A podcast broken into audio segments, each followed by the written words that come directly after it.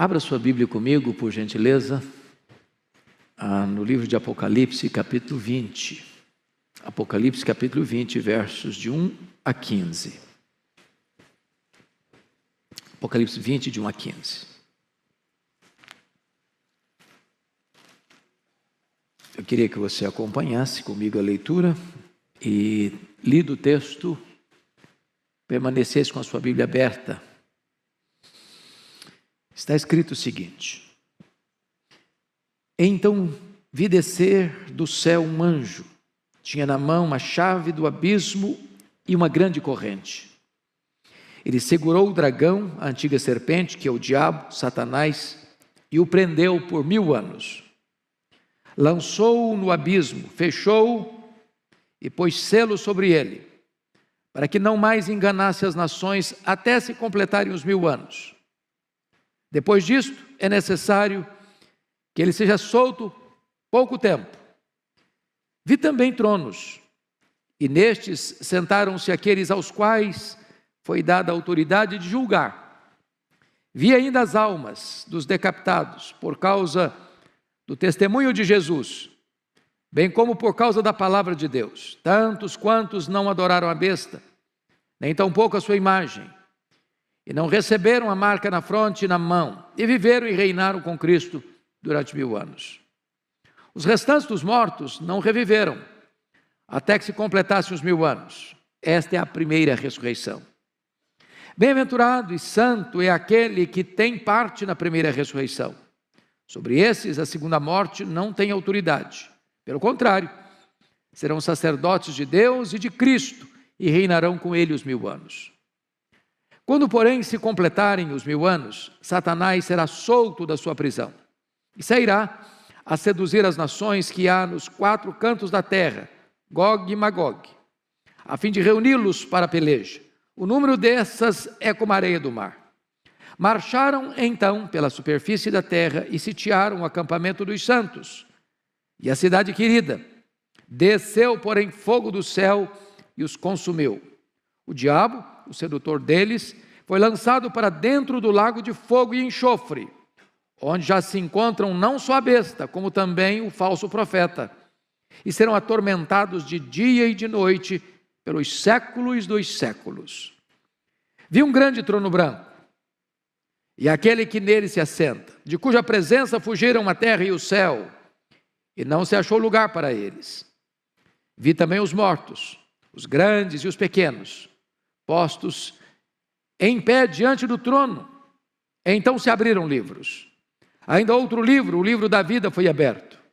E os mortos foram julgados, segundo as suas obras, conforme o que se achava escrito nos livros. Deu o mar os mortos que nele estavam. A morte e o além entregaram os mortos que neles havia. E foram julgados, um por um, segundo as suas obras. Então a morte e o inferno foram lançados para dentro do lago de fogo. Esta é a segunda morte, o lago de fogo. E se alguém não foi achado inscrito no livro da vida, esse foi lançado para dentro do lago de fogo.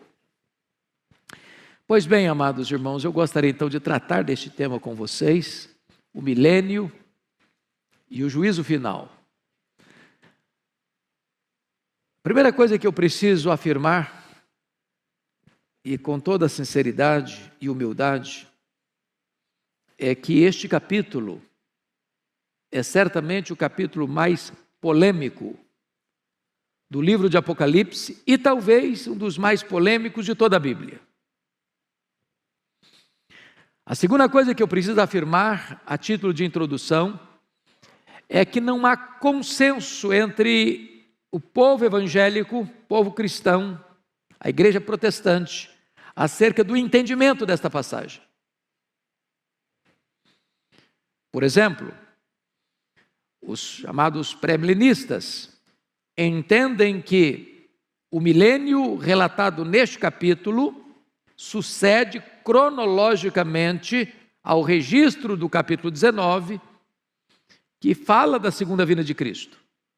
Portanto, esse texto seria um fato posterior à segunda vinda. Para os amilenistas, que entendem que o livro de Apocalipse não é um livro que segue uma linha cronológica linear, que parte do ponto 1 ao ponto 10, ou ponto 0 ao ponto 10, mas que o livro de Apocalipse ele é entendido em sessões paralelas e progressivas, e que as mesmas verdades são apresentadas em telas diferentes e nós teríamos sete sessões paralelas, quais sejam?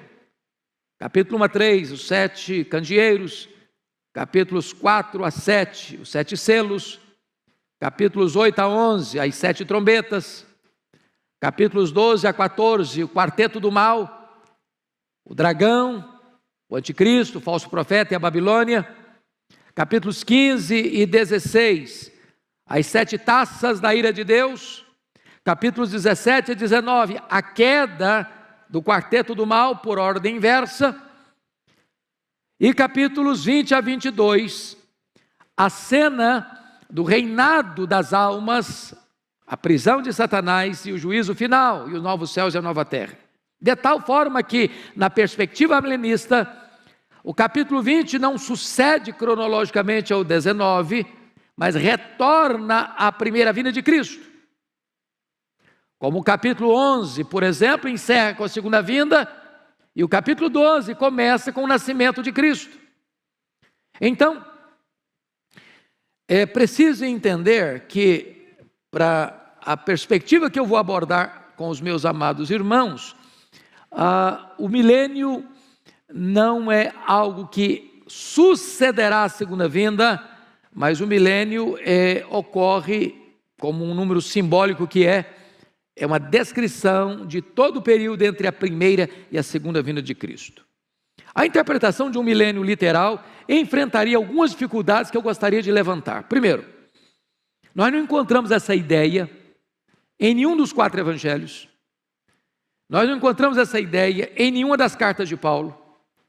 Nós não encontramos essa ideia em nenhuma das cartas gerais. Nem no livro de Hebreus, nem em Tiago, nem em Pedro, nem em João, nem em Judas. Portanto, a ideia de um milênio literal não é respaldada pelo Novo Testamento, apenas aparece aqui em Apocalipse 20. Segundo, o milênio fala de Cristo reinando fisicamente neste mundo. Essa é a ideia que se tem de milênio. Quem pensa no milênio literal. Mas a Bíblia toda nos informa que o reino de Cristo não é político, não é físico, não é terrenal, mas é um reino espiritual. O meu reino não é deste mundo, disse Jesus. Terceiro, a ideia de um milênio na terra restabelece a ideia da preeminência dos judeus e reintroduz aquela distinção entre judeus, Israel e igreja.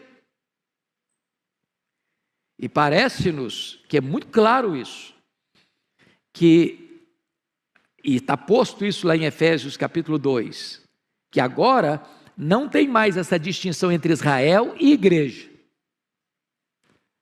O Senhor Jesus só tem uma noiva, só tem uma igreja só tem um rebanho, só tem um corpo, ele é formado de judeus e gentios. Então não tem essa ideia de restabelecer Israel, como se a igreja fosse apenas um parênteses na história. Quarto, a ideia do milênio terrenal ensina que haverá pelo menos duas ressurreições: uma de crentes antes do milênio e a outra de ímpios depois do milênio. E parece-nos que está absolutamente claro na Bíblia que a ressurreição é única, de crentes e descrentes. Porque está posto lá em João 5, 28 e 29, que os mortos ouvirão a sua voz e sairão dos túmulos, uns para a ressurreição da vida, outros para a ressurreição do juízo. Quando isso se dará? Na segunda vinda de Cristo. E Paulo diz isso: quando ele vier, os mortos em Cristo ressuscitarão primeiro, não primeiro em relação aos outros mortos, mas primeiro em relação aos que estiverem vivos. Então a ressurreição é única e se dará na segunda vinda de Cristo. Quinto, a ideia do milênio cria a grande dificuldade da convivência de Cristo glorificado e santos glorificados convivendo com gente não glorificada. Pense você com um corpo de glória, enfrentando gente indo para o banco, indo no supermercado, enfrentando o trânsito de São Paulo. É complicado. É um anticlímax. Difícil de entender isso. Sexto, como conceber a ideia de que as nações, estando sob o reinado de Cristo durante mil anos, de repente se rebelam contra Ele, para declarar guerra contra Ele. Outra situação adversa, para aceitar essa ideia de um milênio literal. E finalmente, finalmente, Todo o ensino do Novo Testamento é que o juízo é universal e seguirá imediatamente a segunda vinda de Cristo. Ele virá, se assentará no trono da sua glória e julgará as nações. Então, o, juízo final não se dará mil anos depois que ele voltar, mas imediatamente na volta dele. Bom, eu gostaria então, dito isto, de entrar na exposição do texto. E peço que você, com a Bíblia aberta, me acompanhe, porque eu quero tratar de quatro, quadros, quatro quadros distintos aqui. Primeiro, a prisão de Satanás, dos versos 1 a 3. O que significa a prisão de Satanás? Pois bem, amados, é, a Bíblia fala, ah, lá em Apocalipse capítulo 1, capítulo 9, versículo 1, capítulo 9, versículo 11, capítulo 11, versículo 7, e nesse texto, que existe um poço do abismo. E que esse poço tem uma tampa. E que esse poço pode ser aberto. E que esse poço pode ser fechado. E que esse poço pode ser selado. É o que está escrito aí. Vi descer um céu, vi descer do céu um anjo, tinha na mão a chave do abismo e uma grande corrente, segurou o dragão, a antiga serpente, que é o diabo Satanás, e o prendeu por mil anos, lançou no abismo, fechou e pôs selo. Agora preste atenção comigo.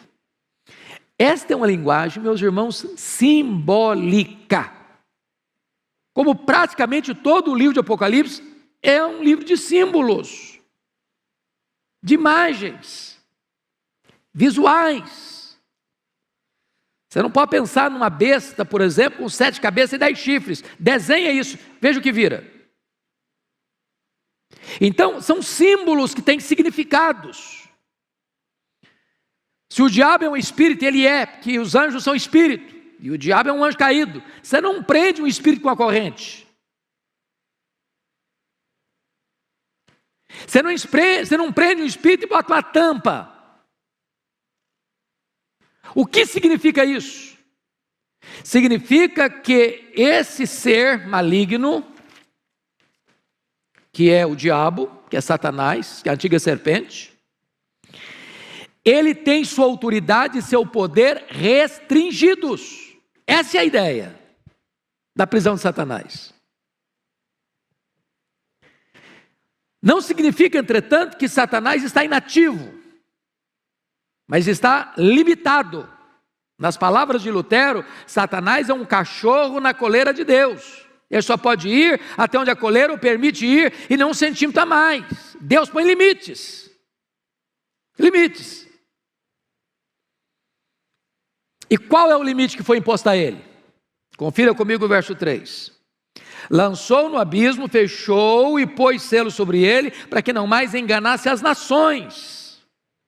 Então vamos entender o que significa isso, não mais enganar as nações. Primeira coisa que eu chamo a sua atenção é que, do ponto de vista de hermenêutica, né, pastor Arival, a gente aprende isso no seminário e aprende nos livros todo dia. Que você não explica um texto claro à luz de um texto obscuro, mas você explica um texto obscuro à luz de um texto claro.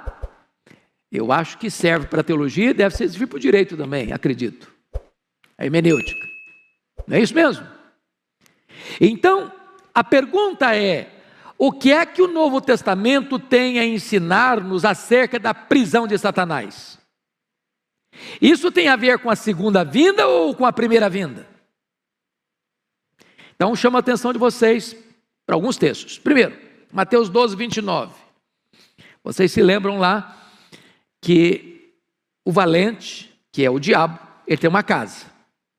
Ele guarda em segurança todos os seus bens. Que bens são esses? Pessoas.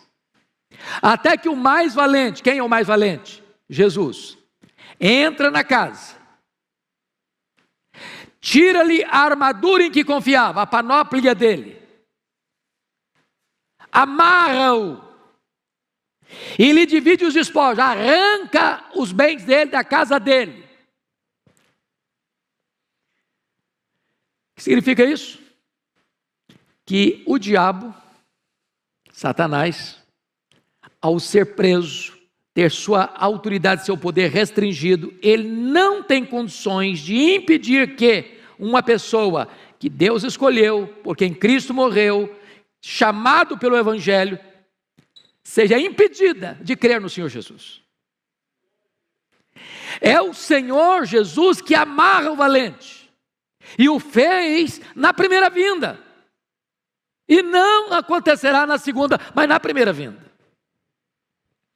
Lucas 10, 17 e 18, diz que quando os discípulos regressaram, os 70, possuídos de alegria, dizendo: Senhor, os próprios demônios se nos submetem pelo teu nome, mas ele lhes disse: Eu vi a Satanás caindo do céu como relâmpago.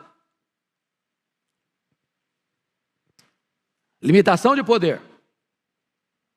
Jesus Cristo disse em João 12, 31 e 32: Chegou o momento de ser julgado este mundo, e agora o seu príncipe será expulso. Eu, quando for levantado da terra, atrairei todos a mim. O diabo não pode impedir isso. Louvado seja Deus, irmãos.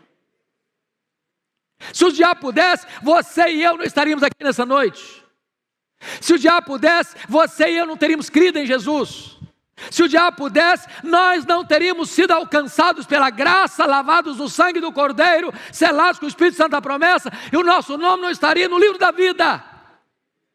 Se o diabo pudesse, a igreja não poderia enviar um missionário sequer, e não haveria sequer uma conversão nos campos missionários. Seu poder foi o quê? Cerceado e limitado e restringido. Essa é a ideia. Essa é a ideia. Pois bem, o que significa? Preste atenção nisso. Finalzinho do versículo 3, é necessário que ele seja solto por pouco tempo. O que significa esse pouco tempo em que Satanás será solto depois do milênio? Veja bem, a Bíblia usa algumas expressões para definir esse momento final que vai anteceder a volta de Jesus. Primeiro, a apostasia. Segundo, a grande tribulação. Terceiro, a manifestação do homem da iniquidade, ou do iníquo, que é o anticristo. Quarto, o pouco tempo de Satanás. Essas quatro expressões apontam para a mesma realidade. Para esse momento final de uma perseguição atroz, de Satanás usar todo o seu arsenal e toda a sua fúria, e toda a sua força e todos os seus agentes para perseguir o cordeiro e a sua igreja. A grande tribulação, a apostasia, a manifestação do homem da iniquidade e o pouco tempo de Satanás. Esse é o tempo que vai anteceder a segunda vinda de Cristo. Mas, outra pergunta: o que significam esses mil anos? O que significa esses mil anos? Como todo o texto é simbólico, por exemplo, o abismo, o poço, a corrente, a prisão, o selo que tampa o poço, o milênio também é uma linguagem sim, simbólica. É um número completo. Milênio é um tempo que vai, portanto, da primeira à segunda vinda de Cristo, é o número 10 cubicado, pleno. É o exato período em que as almas estão reinando com Cristo. Por exemplo, o que, que acontece quando um crente morre agora? O que, que acontece? Primeiro texto, para pensar com vocês. Segundo Coríntios 5:8. Morrer é deixar o corpo e habitar com o Senhor. Segundo texto. Filipenses 1:23. Morrer é partir para estar com Cristo, o que é incomparavelmente melhor. O que, é que Jesus Cristo disse para o ladrão à sua direita que se arrependeu, ainda que não desse uma hora da vida? Hoje mesmo estarás comigo no paraíso. Então, quando um crente morre, diz Hebreus que o seu espírito é aperfeiçoado para entrar na glória. Nesse exato momento, a alma começa a reinar com Cristo no céu. Você sabe disso. O corpo foi feito pó, é pó e volta ao pó, é matéria. Mas a Bíblia diz que Deus soprou nas narinas daquele boneco de barro o fôlego da vida ele passou a ser alma vivente. O que é a morte? A palavra morte significa separação. Quando uma pessoa morre, o que, que acontece? A alma dela ou o espírito dela separa do corpo. O corpo foi era pó, volta ao pó. Esta alma sobrevive sem o corpo, o corpo não sobrevive sem a alma. A alma não é aniquilada, a alma não desencarna e reencarna de novo. A alma não vai para purgatório. A alma não fica dormindo. A alma do crente imediatamente vai para o céu e começa a reinar com Cristo. Nós chamamos esse período de período intermediário. O que é período intermediário? Que vai da morte à ressurreição. Está lá no céu, o Abel, por exemplo, foi o primeiro a morrer, sua alma dele está lá, o corpo dele está não. O corpo dele aguarda a segunda vinda de Cristo para ressuscitar. E de todos os demais. Então, esses mil anos, meus amados irmãos, é o período completo entre a primeira e a segunda vinda de Cristo. Vamos para o segundo ponto agora, o reinado dos salvos com Cristo no céu. Já estamos entrando nele, vamos de novo. Versículos 4 a 6. Confira comigo, versículo 4, por favor. Vi também tronos, e nesses sentaram-se aqueles os quais foi dada a autoridade de julgar. Vem das almas dos decapitados por causa do testemunho de Jesus, bem como da palavra, por causa da palavra de Deus. Tantos quantos não adoraram a besta, nem tampouco a sua imagem, e não receberam a marca na fronte nem na mão, e viveram e reinaram com Cristo mil anos. Vamos entender isso aqui. Vi tronos. A palavra tronos, irmãos, preste bem atenção no que eu vou lhes dizer. Aparece no Novo Testamento 60 e sete vezes no Novo Testamento. A palavra trono aparece só em Apocalipse 47 vezes. Porém, 44 vezes o trono que aparece é o trono de Deus. E todas as 44 vezes que o trono de Deus aparece, sabe onde está? No céu. Só três vezes, só três vezes o trono aparece na terra. 2, 13, 13, 2 e 16, 10. E todas as três vezes que ele aparece na terra, ele é o trono do anticristo e o trono do diabo. Portanto, esse reinado aqui de mil anos não é na terra. Não é na terra. Não é um milênio aqui. Ele está tratando desse período em que as almas, não são os corpos, são as almas que estão reinando. Estão reinando. Aquelas mesmas almas lá do capítulo 6, versículo 9, que estão debaixo do altar clamando. Até quando, Senhor? Então é muito importante entender isso. As almas estão reinando com Cristo lá no céu. Abel está reinando com Cristo lá no céu. Seu papai, sua mamãe, seu, seu avô, sua vovó, que já morreram em Cristo, que já estão com Jesus, estão reinando com Ele lá. Qual é a missão daqueles que estão reinando com Cristo lá? Primeiro, veja você que eles estão assentados em tronos. Versículo 4.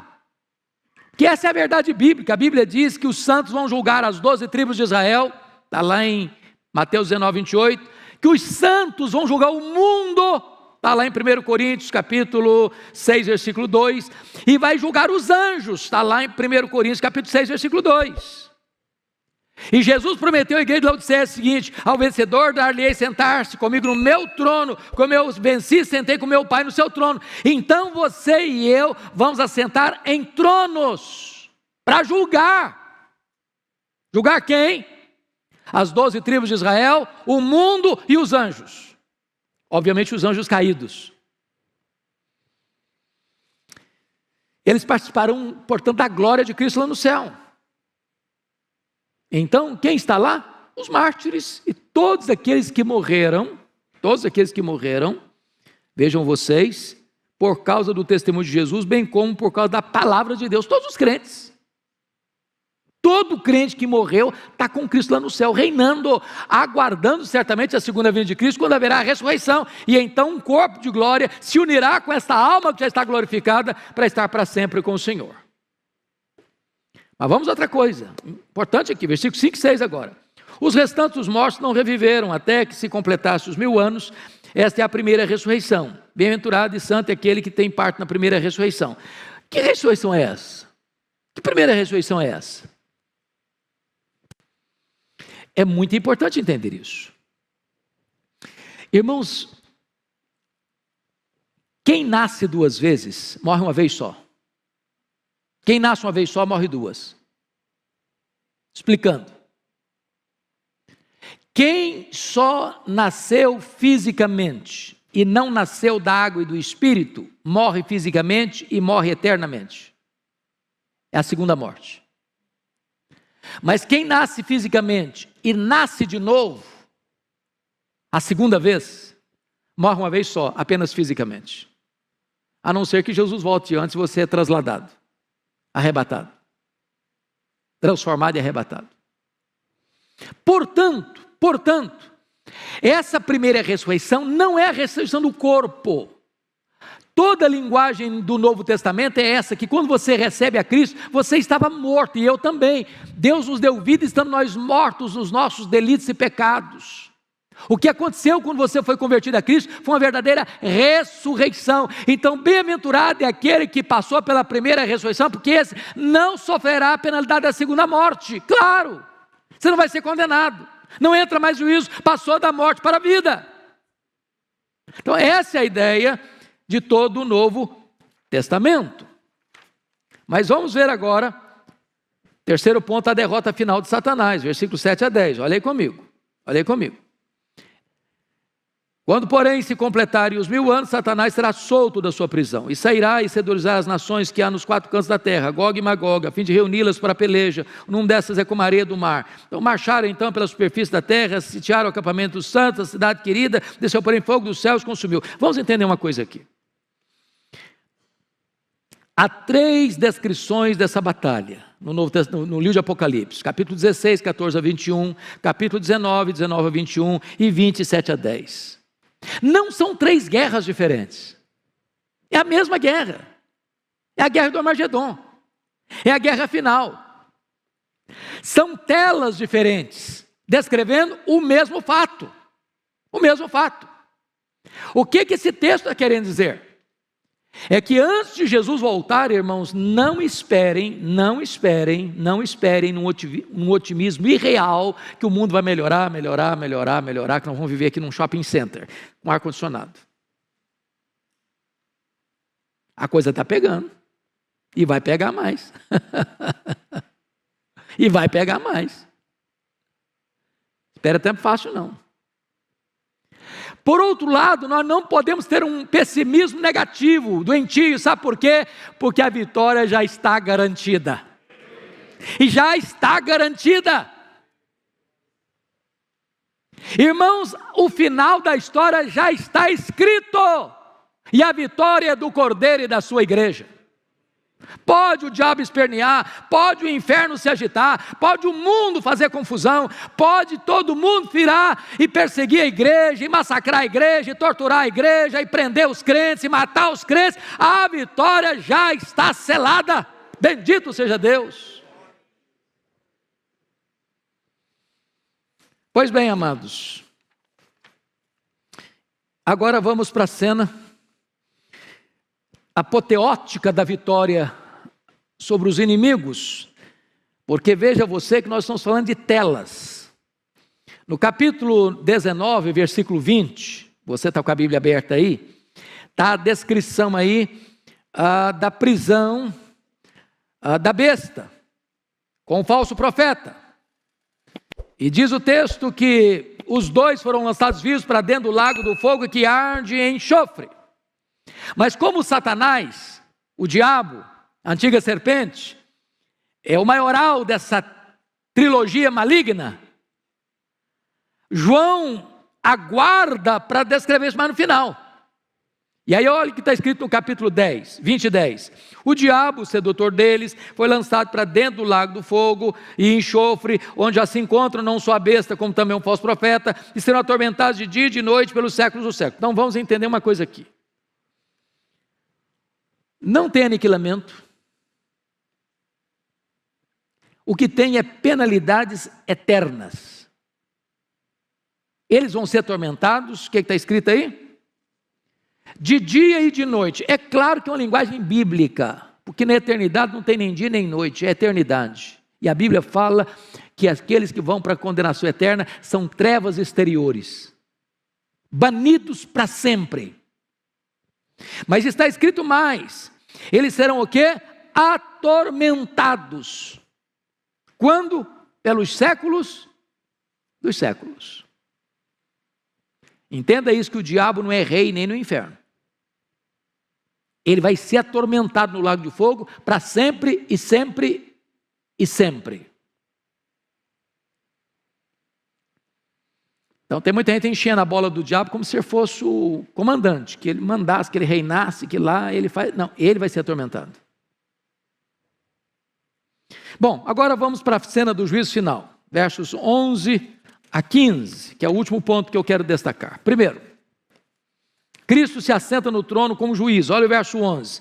Vi um grande trono branco, obviamente, grande porque é o trono do universo julgar todas as nações. Ele é ao mesmo tempo universal e ele é também individual. Branco porque ele é um espelho da santidade e da justiça. E aquele que nele se assenta, de cuja presença fugiram a terra e o céu, e não se achou lugar para eles. Agora pense na majestade desse juiz, na grandeza desse juiz, na honradez desse juiz, que não macula sua toga, que não, não mancha suas vestes sagradas,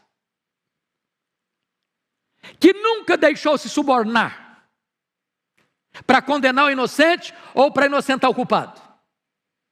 Ele é o reto juiz, ele é o justo juiz.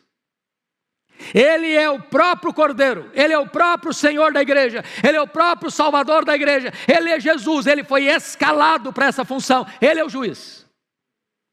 E ele é tão glorioso, ele é tão majestoso, que na presença dele o céu e a terra ficam com vergonha e se encolhem. Segundo lugar, os mortos ressuscitam para o julgamento. Olha versos 12 a 14. Vi também os mortos, os grandes e os pequenos, postos em pé diante do trono. Então, quem vai estar lá? Todo mundo. Crentes, não crentes, grandes, pequenos, ricos, pobres, doutores, analfabetos, ateus, agnósticos, místicos.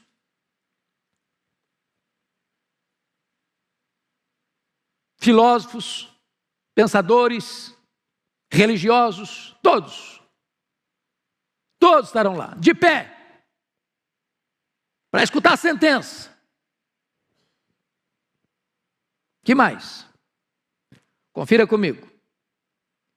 Então se abriram livros, E ainda outro livro, o livro da vida foi aberto, e os mortos foram julgados segundo as suas obras, conforme o que se acha escrito no livro. Então, vamos entender isso aqui, meus irmãos, vamos entender isso aqui.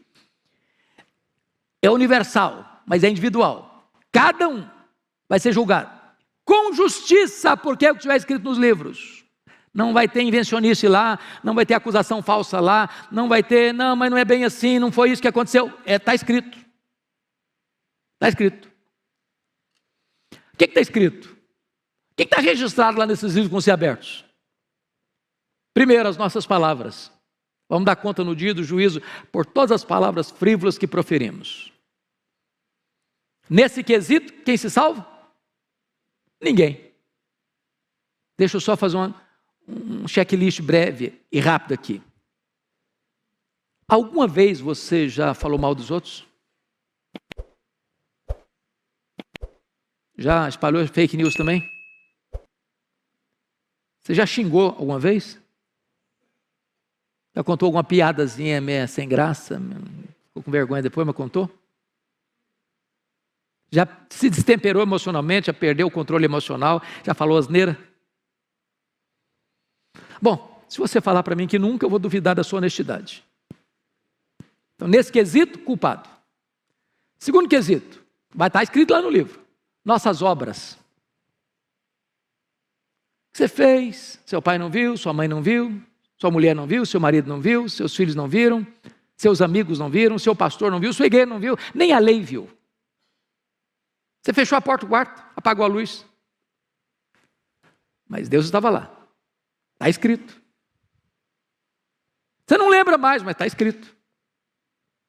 Apagou da minha memória, mas está escrito.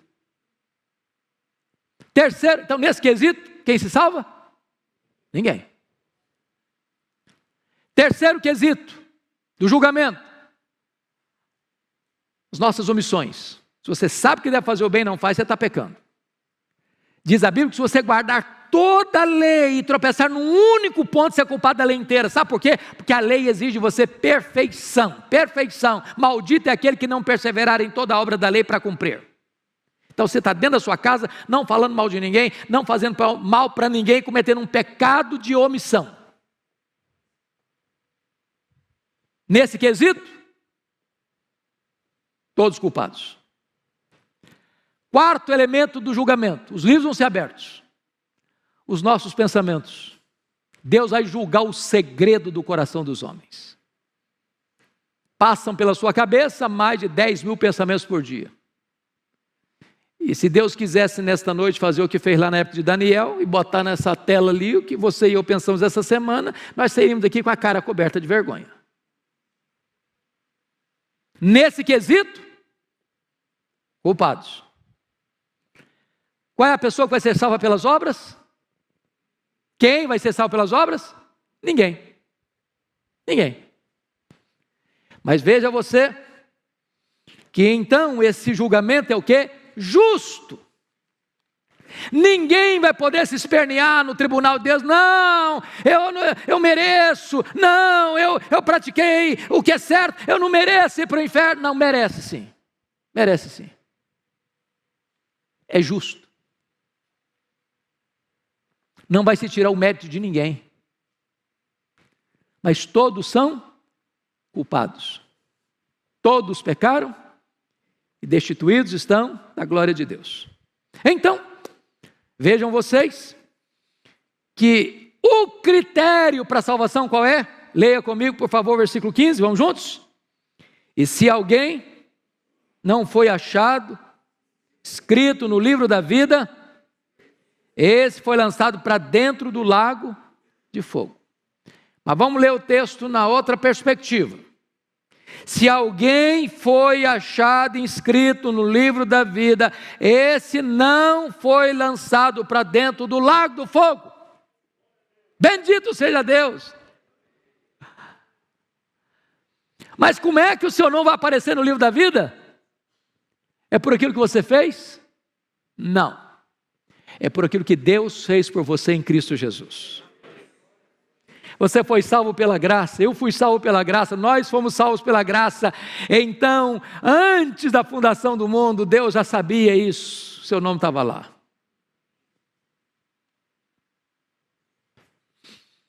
E aí você, em vez de ser lançado no lago do fogo, você vai ser convidado para as bodas do Cordeiro. Vai entrar para uma festa que nunca mais vai acabar. E você vai reinar com Cristo. Você vai se alegrar em Cristo. Você vai conhecer a Cristo. Você vai fruir a presença de Cristo. E você vai desfrutar da bem-aventurança eterna. Mas eu quero concluir olhando com você o versículo 14. Então a morte e o inferno foram lançados para dentro do lago do fogo de enxofre, ou melhor, para dentro do lago de fogo. Esta é a segunda morte, o lago de fogo. Como é que você vai entender isso? A morte é o estado, e o Hades e o inferno, ou Hades, é o lugar. A morte é o estado, o Hades, o inferno, é o lugar. A Bíblia diz que a morte é o último inimigo a ser vencido. E o inferno aqui, que é Hades, preste bem atenção nisso, é exatamente o lugar onde os ímpios são atormentados no estado intermediário. Lembra lá da parábola que Jesus contou, Lucas 16? E o rico, no inferno, estando em tormento, clamou: Pai Abraão, manda Lázaro que molhe o dedo em água e bota aqui na minha língua para refrescar-me. Depois da segunda vinda e do juízo, não haverá mais separação entre corpo e alma, nem no céu, nem no inferno. E a vitória de Cristo sobre os seus inimigos será completa e final. Quem vai estar lá? 19 e 20. O anticristo, e o falso profeta. 20 e 10. Quem vai estar lá? O diabo. Quem vai estar lá? 20 e 14. A morte e o inferno. Quem vai estar lá? Finalmente, 20 e 15. Todo aquele cujo nome não está escrito no livro da vida. Os que não creram. A próxima cena do juízo é esta: de novo céu e nova terra, os quais habita a justiça. O tabernáculo de Deus vem habitar com o povo, com o seu povo, e nós estaremos para sempre com o Senhor, desfrutando das bem-aventuranças eternas. Irmãos, a palavra de Deus é tão linda, é tão rica, é tão majestosa, é tão consoladora para o nosso coração. E eu queria concluir hoje com uma pergunta, muito solene. E a pergunta é esta: Você que está aqui hoje, que veio aqui hoje, você está preparado para este grande dia?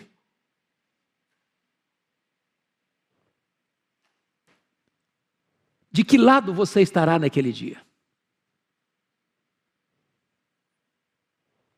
Segunda pergunta.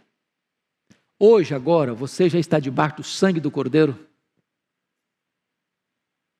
Ou ainda você está debaixo do peso e condenação dos seus pecados?